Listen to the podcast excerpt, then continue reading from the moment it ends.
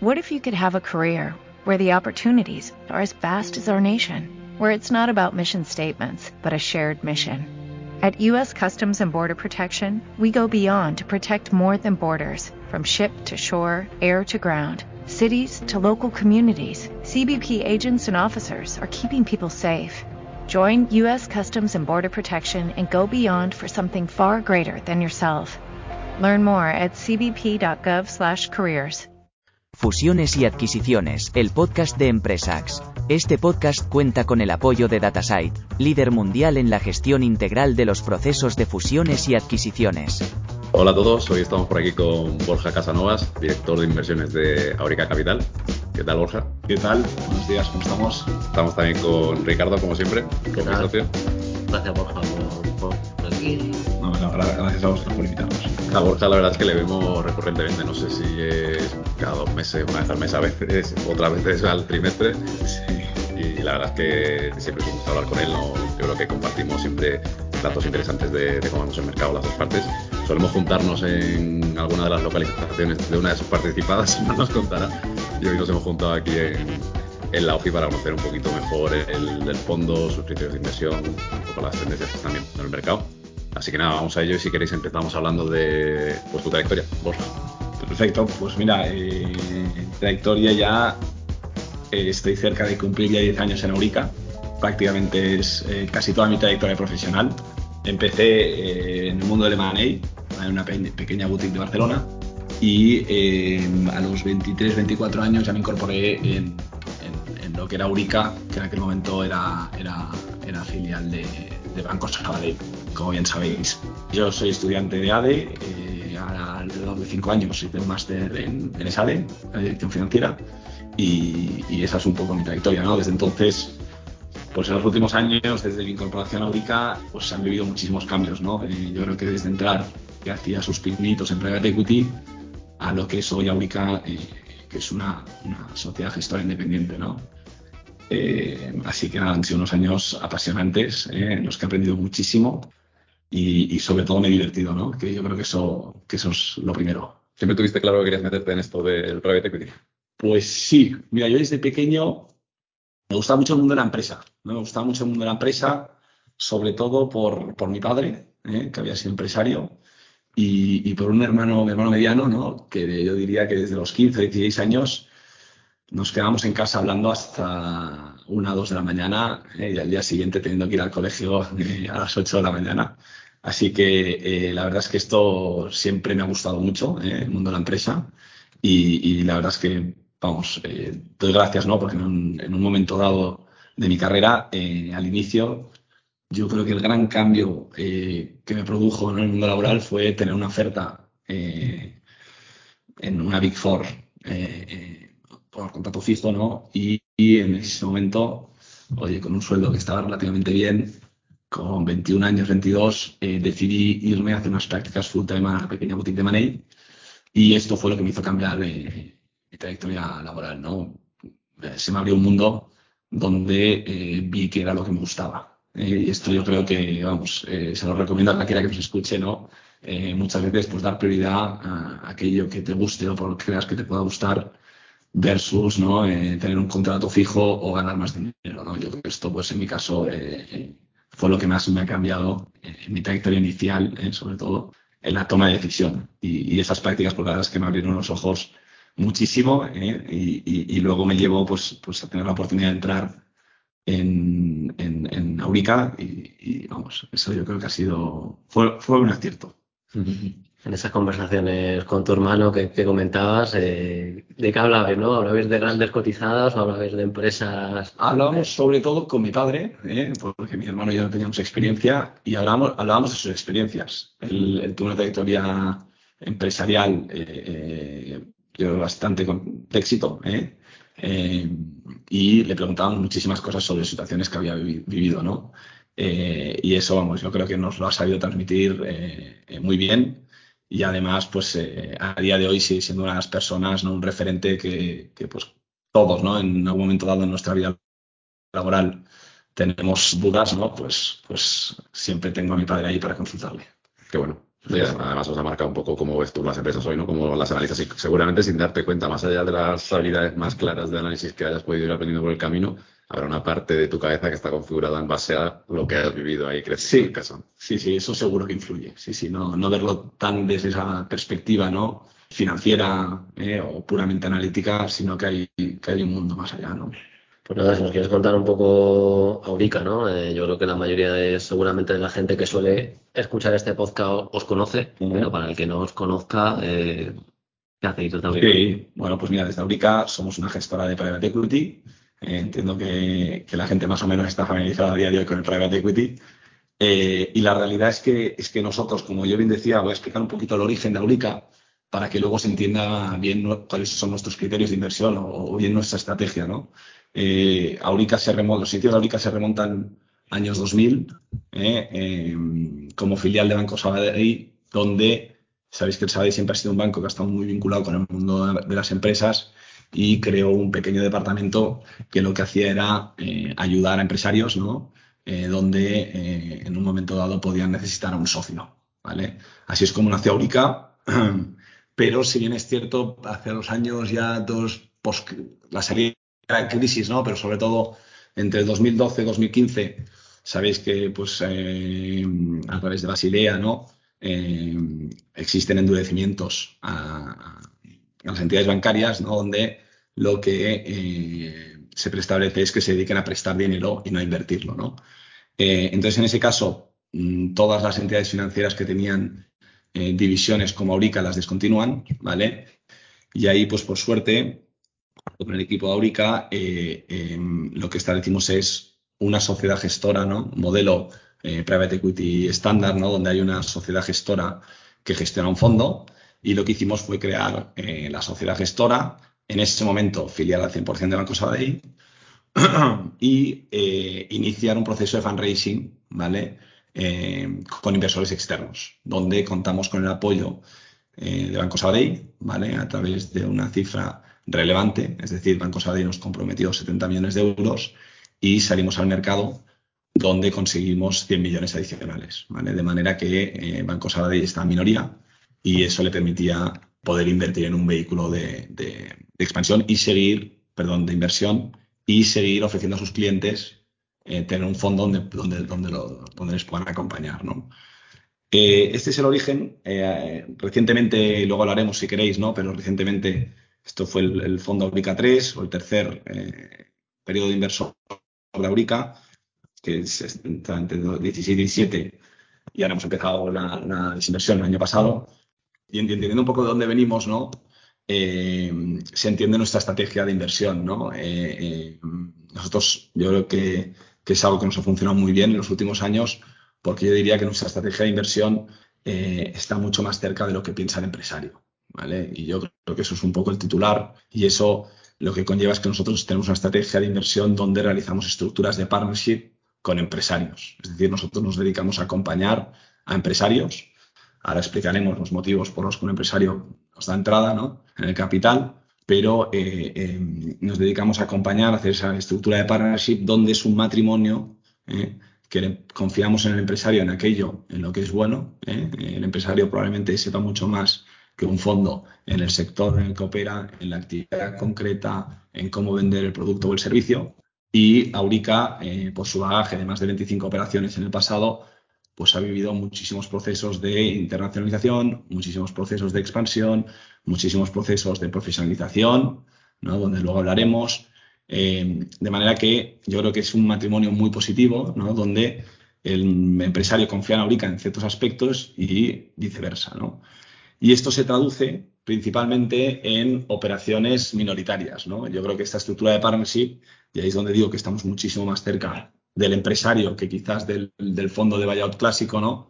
Es que nosotros eh, solemos acompañar a través de participaciones minoritarias, que eso es un aspecto fundamental, y un segundo aspecto que no es menor, es que no realizamos operaciones apalancadas, ¿vale? Mm. Es decir, gran parte de las inversiones que hacemos proviene de nuestros inversores.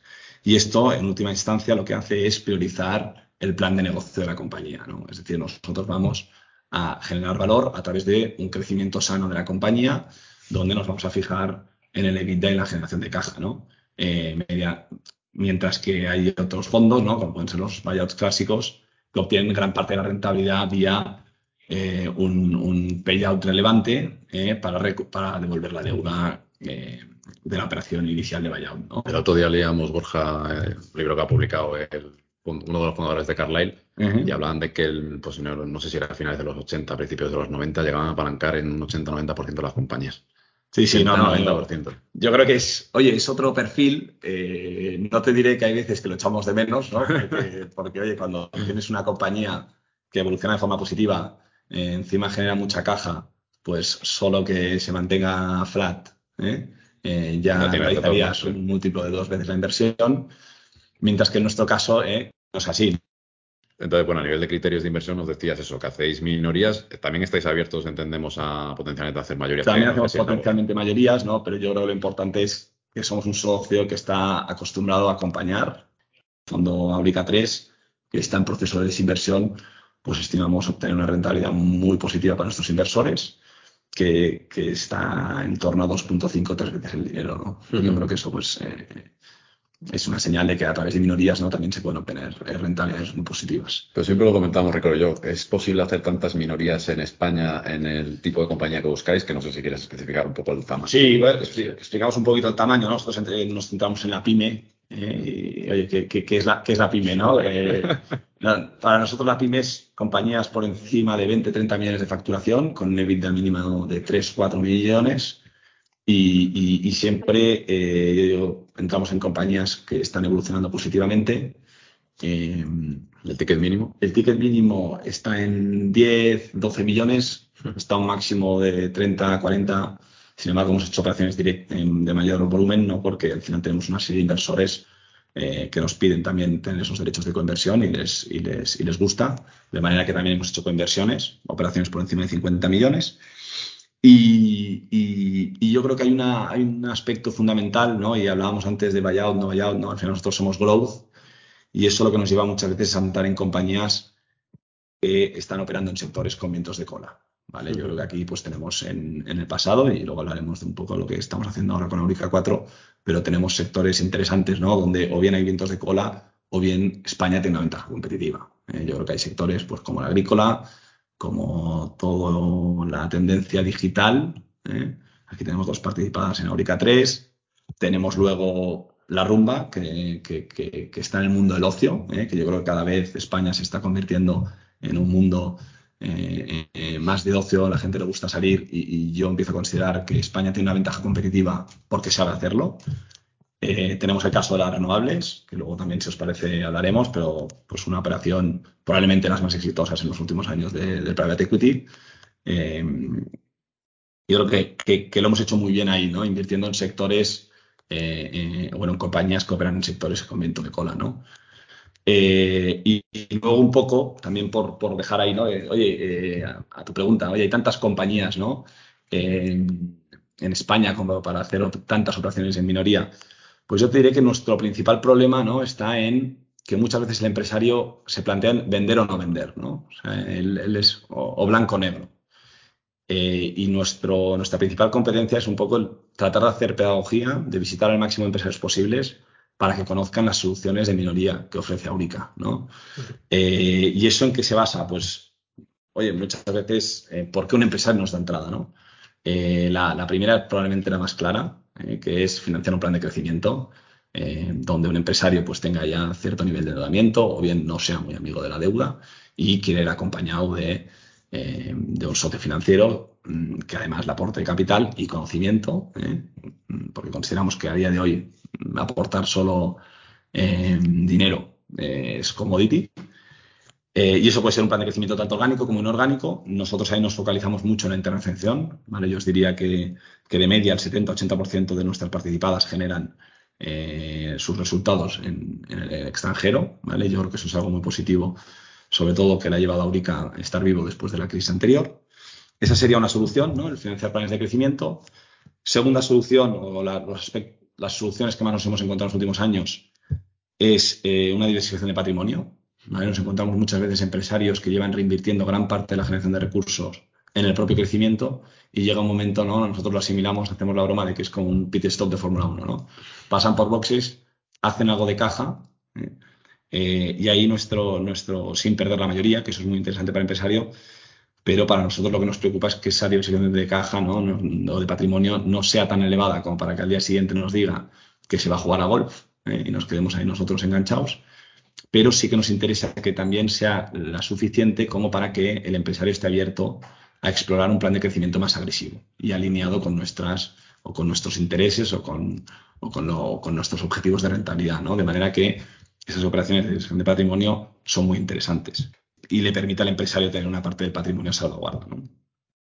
Y luego también nos hemos encontrado mucho eh, los planes de transición, ¿no? Yo creo que, esto es un claro ejemplo de, de dónde encaja mucho la minoría y es en, empresas, y es el caso de STI, que luego, que luego si queréis hablamos, hablamos en detalle, pero es donde nos encontramos la figura del, empresario, ¿eh? dueño y, ejecutivo ¿no? o directivo, y eh, llega un momento, mm, suele suceder por dos aspectos, ¿vale? El primero es porque bien, el empresario es un cuello de botella a veces, ¿no? O sea, yo creo que la figura del empresario es muy positiva, sobre todo en España, que yo creo que tenemos empresarios eh, espectaculares pero llega un momento que hace de cuello de botella, ¿no? Es decir, el, empresario a veces es one man show, todo pasa por él y no permite que la compañía crezca. Yo creo que es una figura muy interesante para que las compañías alcancen un tamaño medio, ¿no? Pero nosotros siempre decimos que nuestro objetivo es convertir pymes en pequeñas multinacionales. Ellos mismos muchas veces lo reconocen, ¿verdad? Sí, sí, sí. Y, te iba a preguntar, Borja, y mm, como casuística también, eh, ¿entráis en operaciones donde haya que sustituir a algún socio, no? Es decir, compañías que... esto, esto, esto ahora íbamos, eh, ahora íbamos, déjame acabar un momento con el plan de transición que quedaba especialmente porque hace de cuello botella el empresario, ¿no? Y luego también porque muchas veces el empresario va en proceso de venta ¿eh? o está abierto a vender la compañía y lo que le pide el comprador es una permanencia tanto en el capital como en la gestión, ¿no? Y, eso muchas veces al, empresario pues lo que le genera son reticencias, ¿no? Donde ha fundado la compañía, quedarse trabajando para otro, em, con una parte del capital allí enganchada en manos de otro, pues, pues no lo quiere, ¿no? Entonces muchas veces también ese plan de transición lo que acaba llevando es que la compañía sea independiente en el año 3, año 4, año 5 y el empresario pueda vender junto con Aurica y maximizar valor, ¿no?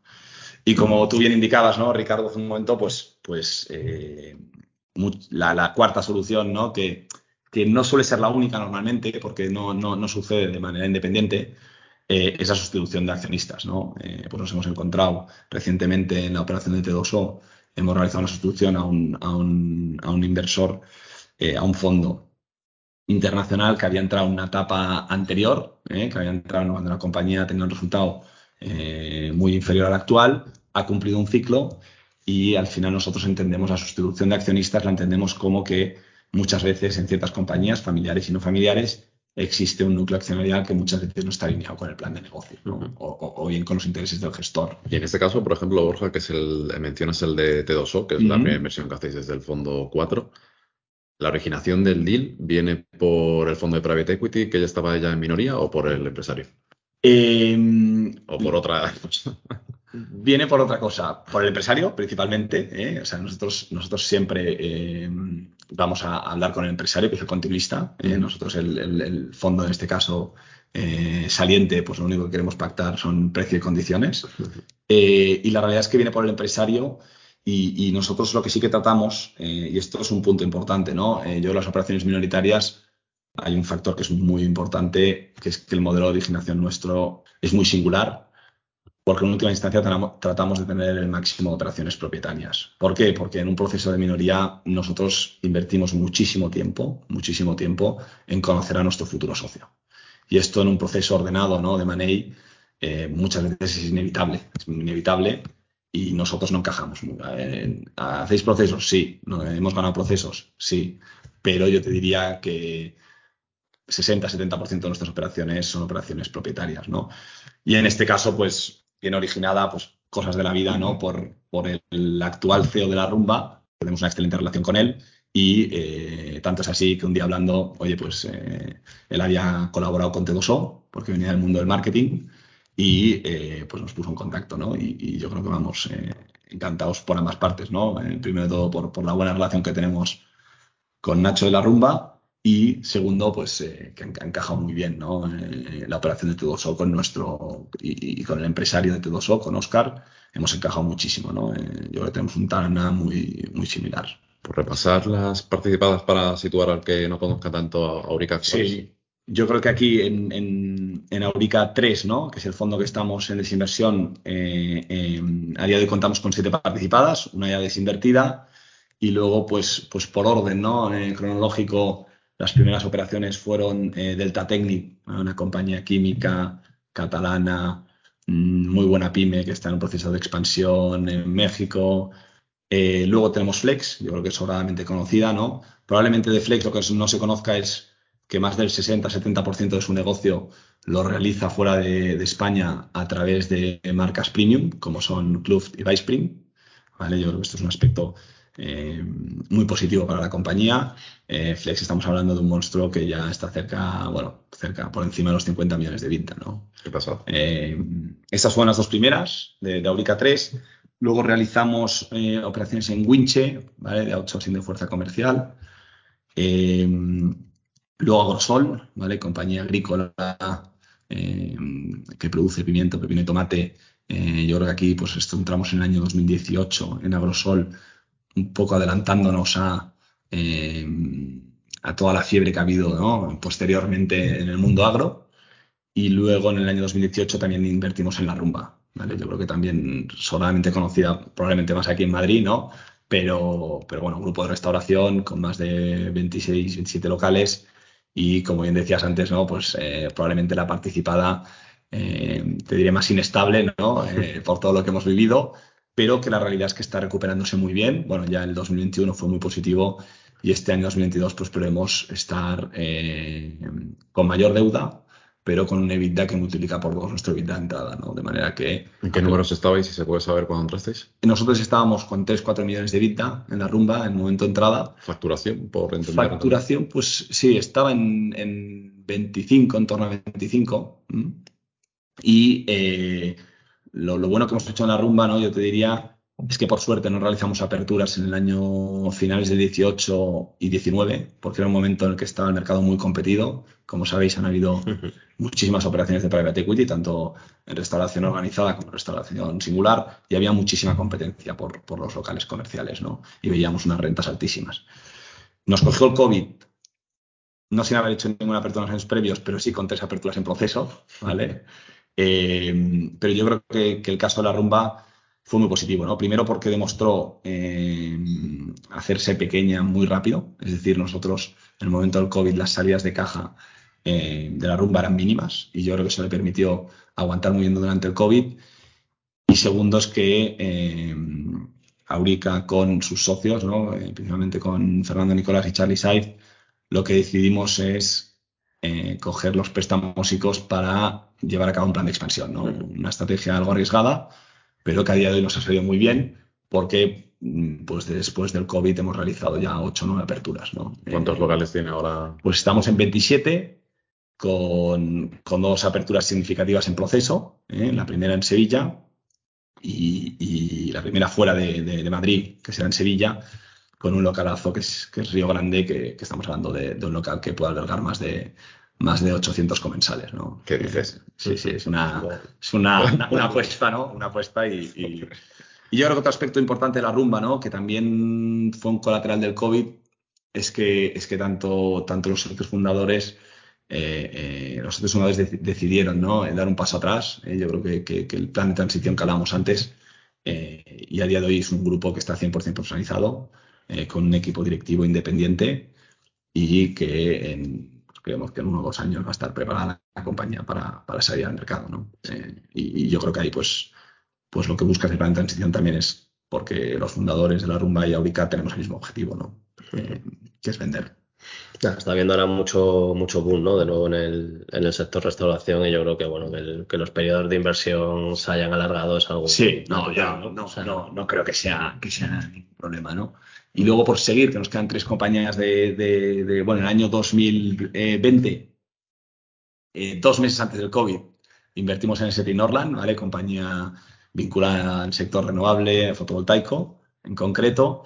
Eh, luego hablamos si queréis de ella. Y eh, finales del 20 invertimos en dos compañías del, del, del, más del segmento digital, ¿vale? Una de ellas Babel, compañía consultora de IT que acompaña en los procesos de transformación digital a grandes compañías, una compañía que está evolucionando de forma muy positiva, y luego Sammy Road, ¿no? que yo creo que está también, pues, es así, es conocidilla, eh, que es una agencia de influencer marketing, ¿no? que también, pues, eh, sabéis que recientemente se han producido dos operaciones en España, eh, en las últimas, yo creo, en el, último trimestre, sí, sí, el último trimestre, y, y, y, también es una compañía que está evolucionando muy bien, ¿no? Entonces, un poco la conclusión de Aurica 3, ¿no? Es la primera mitad era un poco más amarrategui, ¿eh? la primera mitad de la cartera, oye, pues eh, jugábamos a, no equivocarnos y en la segunda mitad del portfolio pues le hemos añadido un poquito más de salsa, ¿no? Eh, y sobre todo en, las últimas cuatro, ¿no? Que son compañías que, están evolucionando, bueno, una ya desinvertida, pero que han evolucionado muy bien, ¿no? Uh. Sí, el caso STI lo comentaremos luego. Además, entrasteis y salisteis rápidamente. Sí, sí, luego si queréis, yo, yo creo que da para, da para rato eso. Eh, luego, sí, si queréis, hablamos de STI porque, porque yo creo que fue un caso, caso de éxito. Bueno, luego hablamos, luego hablamos. vale. Bueno, T2O, que es la primera de Aurica 4. T2O, pues mira. Nos has anticipado un poco antes, pero por entender el. Sí, la tesis? Eh, pues mira, T2O yo creo que cumple eh, con la tesis de, lo que ahora os comentaba, ¿no? Eh, es la primera de Aurica 4. Aurica 4 es el primer fondo eh, que se levanta después de la spin-off de, Banco Sabadell. Hemos realizado el primer cierre con una cifra superior a los 200 millones. La primera es T2O, que yo creo que cumple exactamente con lo que comentábamos, ¿no? Es una compañía, es una agencia de marketing digital, ¿vale? Que lo que se dedica es acompañar a, a grandes clientes, en ese, en ese, aspecto es similar a Babel, ¿no? Grandes clientes de múltiples sectores, como puede ser el bancario, como puede ser el de utilities, aseguradoras, eh, grupos hoteleros, ¿no? Que eh, el canal digital es uno más dentro de sus procesos de venta y eh, lo que nos gusta de, de, T2O es que está vinculado con el performance, es decir, todos los servicios que ofrece eh, T2O lo que le conlleva al cliente es una mayor conversión eh, en lead o bien en venta, ¿no? Eh, y, yo creo que cumple, ¿no? Con, lo que venimos haciendo, sobre todo porque al final la tesis de T2O es eh, toda esa transición de lo, más tradicional al mundo digital. Al final estamos hablando de que T2O pues, eh, trabaja con Google, con Meta, Facebook y otras plataformas, marketplaces y todo eso yo, sabemos ¿no? que va, va, va, va, a una tasa de crecimiento orgánico eh, casi en torno al doble dígito, ¿vale? Y, eh, y la segunda tesis es eh, llevar a cabo un, un, plan de concentración, de build-up, ¿vale? Donde, tanto a nivel nacional como internacional, porque queremos que es un sector donde hay muchísima pequeña compañía monoservicio, con una cartera de, a veces monocliente también, y donde creemos que podemos eh, incorporar piezas eh, en los próximos 3-4 años. Y también un mercado muy líquido, ¿no? Eh, yo creo que también algo muy positivo es que desde que hemos anunciado la transacción, pues nos ha llamado muchísimo el Money. ostras, qué buena operación. Nosotros no le hemos llamado, ¿eh? ahí una cosa. sí. no, muchísimo Money. Estábamos ahí detrás de ella. ¿Cómo lo habéis conseguido? ¿no? Pues yo creo un poco ahí es, es, esa es la gracia de Aurica, ¿no? Hacer esos deals propietarios con el modelo de originación que comentábamos antes y, y, y yo creo que, que, con muy buena perspectiva. ¿Y cómo veis la competencia? Porque al final el sector, eh, hay bastante players, ¿no? Con esa, con esa estrategia de crecimiento inorgánico, aparte, por supuesto, de fondos que se han metido, ¿no? Como Magnum o Appen, que están también por ahí. O sea, ¿cómo lo veis? Vemos competencia, pero, pero no tantísimo. O sea, lo que vemos es un, un mundo de, de, peces, ¿no? Eh, hay muchísima compañía. Te diré que en España hay eh, más de 150 o 200 compañías eh, con tamaño entre, entre en el mundo del marketing digital, eh, con tamaño de entre 300, 400 mil de vida y un millón y medio o dos, ¿no? Muy similar a lo que os ocurre con Babel, ¿no? Exacto. El, el, el, racional es exactamente el mismo. y también, sobre todo, para, para compañías, yo el, el, racional que persigue todo eso también es, son empresarios que quizás por ellos solos, eh, en un momento dado, puedan desinvertir quieran desinvertir, perdón, pero no puedan, ¿no? Quizás por, el, por su tamaño o porque ellos sean un poco el alma mater de la compañía, ¿no? Entonces lo que buscamos con las operaciones de T2O también es incorporarlos o sea, una parte de compra-venta, que sabemos que siempre ayuda a edulcorar la operación, pero eh, que sobre todo también se incorporen, ¿no? Eh, y buscamos que se incorporen, eh, ya sea en el capital o en el equipo directivo, y que también maximicen valor el día de mañana. ¿no? Sí, nuestro miedo ahí tanto en, en consultoría IT, por hablar del caso de Babel, como en el de T2 Sol Marketing Digital, es que cambia demasiado rápido todo, ¿no? El, todo el sector y, y, al final dependes mucho de innovar dentro de tu propio equipo y pues bueno, cuando coges mucho tamaño la cultura ya no es la misma, ¿no? Entonces, en fin, eh, a la hora de adquirir compañías pues tienes un riesgo importante y obviamente hay que atar bien, como dices, a, a ese equipo directivo que estás adquiriendo sí. con la idea de tenerle motivado, ¿no? Eso es, yo creo que es un, lo has dicho tú, ¿no? Es, yo creo que el principal cuello de botella de un Babel o de un Teoso eh, en sus etapas de crecimiento es el personal, ¿eh? porque, es escaso y además, pues eh, hay que retenerlo, ¿no? ¿Y cómo tratamos de retenerlo? Pues en el caso de Babel tenemos un modelo de partnership, ¿vale? Donde, pues un modelo, como sabemos, de despacho de abogados, donde los directivos que tienen cierto cierta seniority y ya son relevantes o, impactan en el plan de negocio o en conseguir nuevos clientes, eh, pues tienen un modelo de partnership donde participan en el capital de la compañía. Y en el caso de T2O, pues tenemos un plan de incentivos eh, donde buscamos a la primera directiva eh, a través de stock options y phantom shares, combinación de ambos. Y, donde yo creo que, el objetivo que perseguimos es retener el, el, el capital humano, que es un sector donde, donde, donde es una de las de los cuellos de botella. ¿no?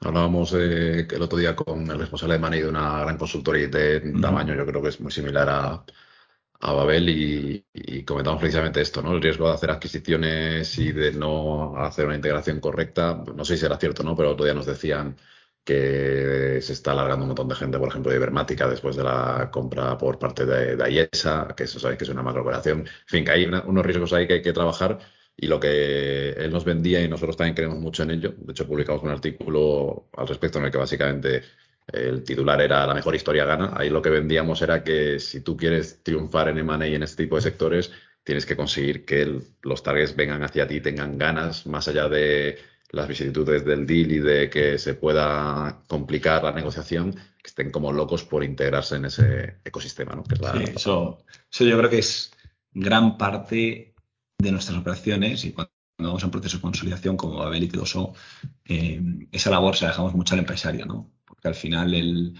el que vende o el, o, el, grupo de accionistas que vende una consultora de IT o, o, bien una agencia de marketing digital no quiere hablar con un fondo. ¿eh? Lo que quiere hablar es con el empresario y ver que el empresario o el grupo de empresarios sigue involucrado accionariamente le, le, le llama mucho, ¿no? Porque al final, pues, comparten, ¿no? Yo creo que comparten inquietudes y, y, y, eso a nosotros, tanto en Babel como en Tedoso, en Babel ya, por, ya lo hemos realizado y en Tedoso eh, estamos en proceso, ¿no? Uh -huh. Pero yo creo que nos va a ayudar mucho. Y bueno, la otra que tenéis, que hemos dicho, ¿no? Que era un mercado muy, caliente, muy caliente el tema de, de influencers. Eh, ¿Qué tal, Sammy Road? Bien, la verdad es que Sammy Road yo creo que, que, es, que es una compañía con, con mucha salsa. ¿eh? Es una compañía, un mercado que todavía no está consolidado en el mercado de los influencers. Probablemente esté en el top 3, top 4 de, de nuestro fondo anterior.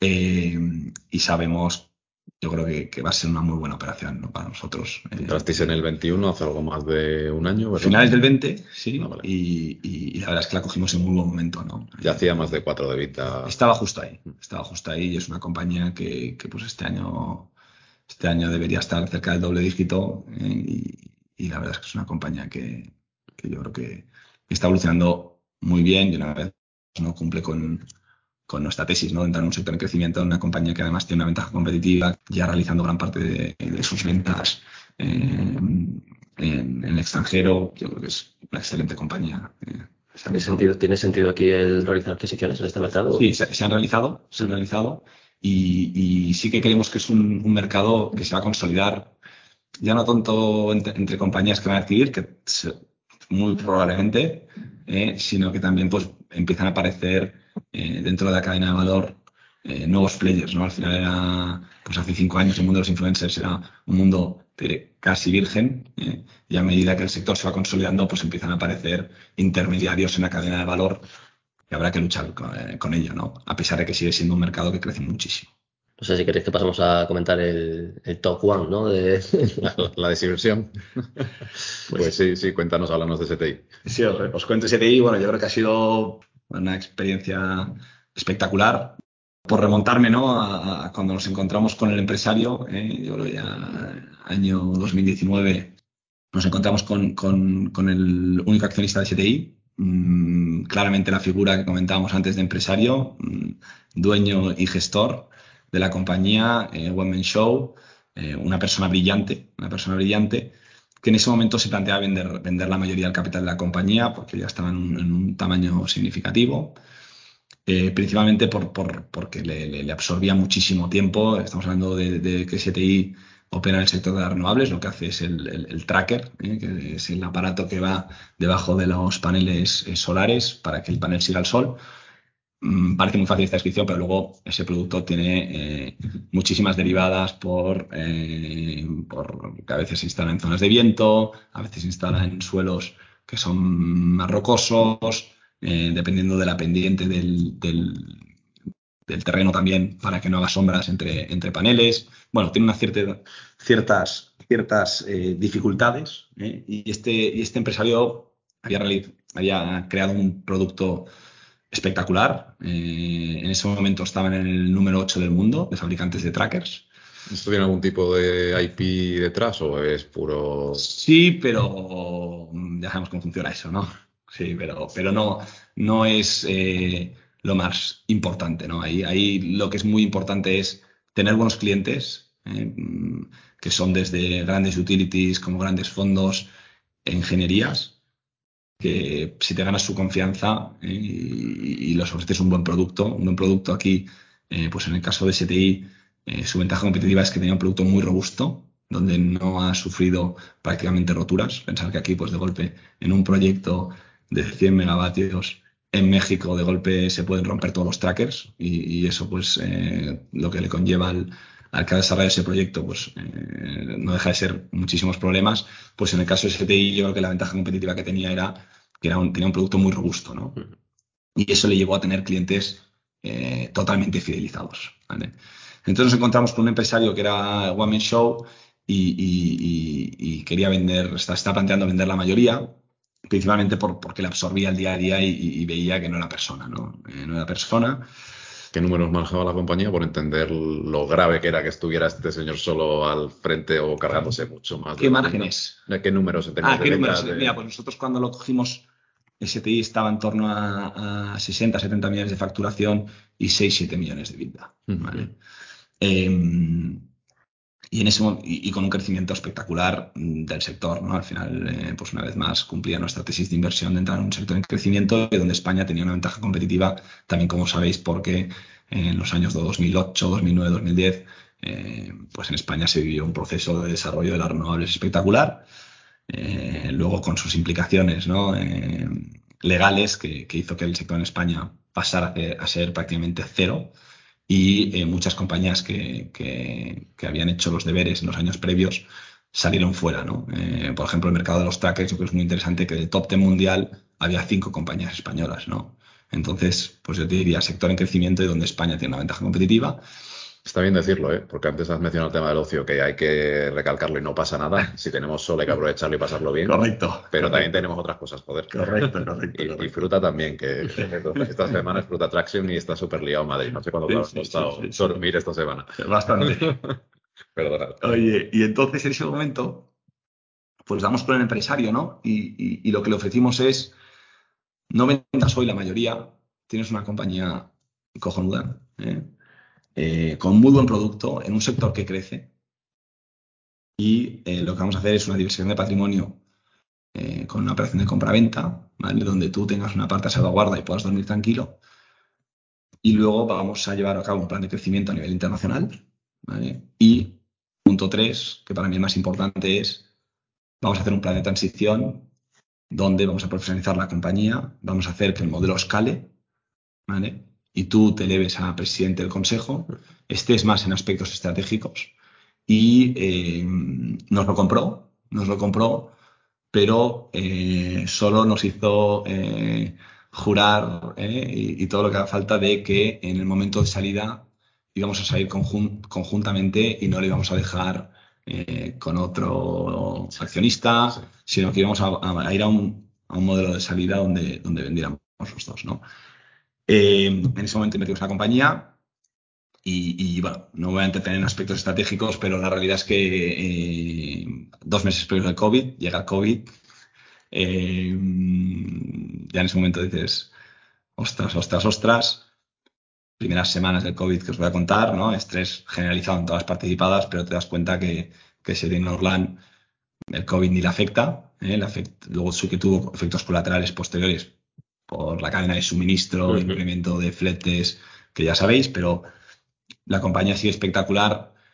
2021 cierra un año eh, que lleva una cifra de vida eh, muy interesante, principalmente también porque llevamos a cabo un proceso de apertura de filiales. Abrimos en India, en Sudáfrica, en Australia, eh, en Brasil potenciamos muchísimo la filial y, la compañía pues, pues llegó a estar en, torno a 40 millones de vida. Eh, nosotros seguimos con el plan de expansión, teníamos nuevas aperturas previstas eh, ya para finales del 22 en Emiratos, en países de LATAM como Chile, eh, y luego también queríamos ir a Estados Unidos. yo creo que aquí lo importante es que nosotros diseñamos un plan de expansión internacional que fuera complementario en los países al top 3 mundial de fabricantes de trackers, ¿no? De manera que el, día de mañana, cuando nosotros saliéramos a un proceso de venta, eh, lo vieran totalmente complementario, ¿no? Y entonces decíais antes, ¿no? Una operación muy rápida.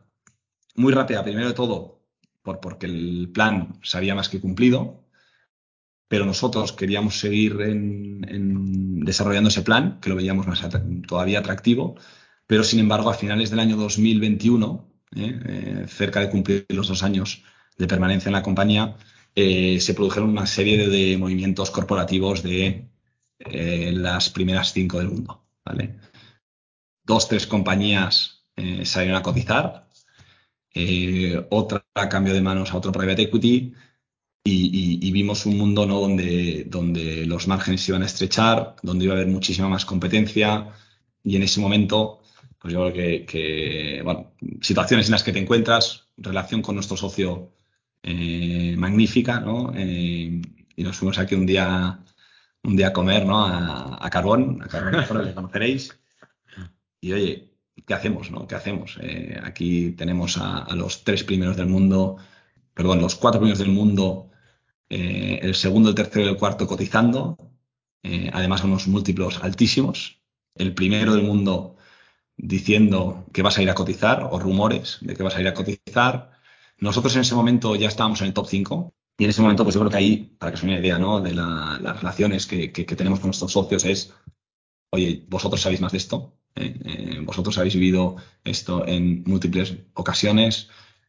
Yo solamente he incorporado un socio una vez en mi vida, ¿eh? ya, no, ya no, nos hablaba ni, ni, de vender y yo creo que aquí pues, oye, esta parte quiero que la llevéis vosotros pero no íbamos a una venta inminente. Y, bueno, pues un proceso ¿no? que a priori parecía un caramelito, ¿eh? Eh, fue un proceso relativamente convulso y finalmente de éxito. ¿no? Eh, yo os diré que, bueno, pues llegamos a una valoración muy cercana a los 600 millones de, euros, 100% empresa. Esto es público, ¿no? Porque bueno. Esto es público, pues una compañía cotizada, donde además en el último mes, mes y medio, casi se rompe la negociación pues aspectos ¿no? que suceden en, un proceso de venta donde nosotros trabajando con el equipo directivo en un forecast del año, del año 21 mm, te pasan una cifra y, al cabo de dos semanas te pasan otra eh, significativamente superior y en ese momento eh, tuvimos que abrir la negociación eh, donde ya el comprador estaba en proceso de diligence. Entonces ahí pues diligence parada, eh, enfados, eh, bueno, al final... Estarán acostumbrados. Los estarán acostumbrados. y y, aquí la verdad es que, la verdad es que, bueno, llegamos a una operación, yo creo que, que muy buena, ¿no? Donde cobramos 60% en cash, 40% en acciones. En ese momento para nosotros era espectacular, pero sí que veíamos que eh, el racional era vender a una cotizada, para nosotros tenía el racional primero todo de realizar una venta del 100%, ¿vale? Eh, y también veíamos que el número 2 del mundo con el número 5 iban a conformar el líder mundial. Entonces veíamos que tenía una perspectiva eh, donde el precio de la acción se podía disparar. ¿vale? Y dejadme deciros que en el proceso de venta yo creo que un aspecto muy significativo es que nuestro socio en ningún momento eh, interactuó. ¿vale? Más allá que en la Management Presentation hizo una presentación de Hola, ¿qué tal? Mm, soy el presidente y miembro de la familia fundadora y, os presento a mi equipo directivo, ¿no? Y esto es lo que le permitió, en última instancia, eh, llegar hasta el final del proceso, sin llegar al final del proceso sin quemarse, pero para mí lo más significativo es que no le pidieron ni permanencia en el capital ni en la gestión, evidentemente, pero un aspecto más relevante todavía es que no le pidieron ni eh, competencia. Eh, para que os hagáis una idea, el multiplicador de la operación está cerca del doble dígito, cash to cash, y, yo creo que es un éxito para nosotros. Esto pues nos, creo que va a ser difícil de repetir, pero creo que tenemos que intentarlo, ¿no? Creo que tenemos que intentarlo en, en, el futuro. Hay que decir además, Borja, que para el que no esté situado, que durante toda la época de vuestra participación en esta compañía y en el proceso de venta en sí mismo, veníamos de la época COVID en la que sí que es cierto que el, sector renovable, especialmente en los mercados financieros, se disparó, ¿no? Pero luego también habéis tenido otra serie de casuísticas pues, por decisiones políticas en Estados Unidos, sí. Ahí nosotros firmamos en, noviembre, noviembre del 21, luego se acabó cerrando la operación en, inicios del 22, pero nosotros ya el, número de acciones ¿no? ya lo teníamos determinado desde noviembre en el momento que se anunció la transacción, eh, la acción sube un 27-30%. No te quieras imaginar cómo estábamos en la oficina ese día. Eh, yo me fui a cenar con amigos. Digo, hoy invito yo. El tema de los anuncios eh, da respeto. Da respeto. cómo va a Exacto. Y en el momento que vimos que subió un 27%, para ser exactos, y la realidad es que después, como tú bien decías, ¿no? por, por mm, varias razones, pero principalmente aspectos políticos. ¿eh? Joe Biden sale elegido a finales del, 2020 en, Estados Unidos, prometiendo una, un plan Build Back Better donde eh, había, fomentaba la inversión social, entre ellas ayudas a las renovables. Un año después, en diciembre del, 21, semanas después de, nuestra firma de la operación, anuncia que no ha puesto en marcha las ayudas, que llevan año de decalaje y eh, en el Congreso le frenan el plan. ¿vale? Eh, los republicanos le frenan el plan, consiguen bloquearlo y esto lo que produce es un desplome de todas las compañías cotizadas del sector renovables, entre ellas Array, una compañía pues, que en el momento más álgido estuvo cotizando cerca de los 30 dólares, eh, pues pasó a estar en, creo que fue en febrero, marzo o abril del 22, en torno a 6, 7 dólares. Entonces ya te imaginarás yo ahí, ¿no? Eh, eh, claro, porque no, lo has contado, pero solo no podíais eh, vender, ¿no? Correcto, teníamos un lockup, correcto, que me he olvidado, de seis meses. Pues debido también a efectos externos, la acción recuperó justo en el momento que venció el lockup y eso nos permitió que la venta de las acciones estuviera en el mismo valor en el que las recibimos de manera que la operación eh, pues fue una operación cash to cash cercana al, doble dígito. Muy bien, pues para cerrar, Borja, una pregunta que quizás sea más, más extraña y, menos típica ¿no? cuando se habla con, un fondo de private equity, pero sobre todo ahora que habéis hecho esa transición en la que pues, sois una gestora independiente en, su mayoría ¿no? y, en sí mismos sois empresarios, emprendedores los que estáis detrás de la gestora, ¿no? porque tendréis una visión y queréis llegar a esa visión, sea la que sea. ¿no? Eh, sí que me gustaría saber para terminar eh, cómo es la, cultura ¿no? dentro de, Aurica. Al final podéis ir a un empresario y decirle, oye, eh, nosotros hacemos minorías, somos la caña porque hemos hecho esto de STI, hemos hecho no sé cuántas cosas, ¿no? Pero tenéis que tanto comunicar al empresario como al talento que queréis incorporar a, vuestra gestora, ¿no? A los futuros analistas, asociados, directores de inversiones y lo que sea, que sois de una manera que no existe en otro.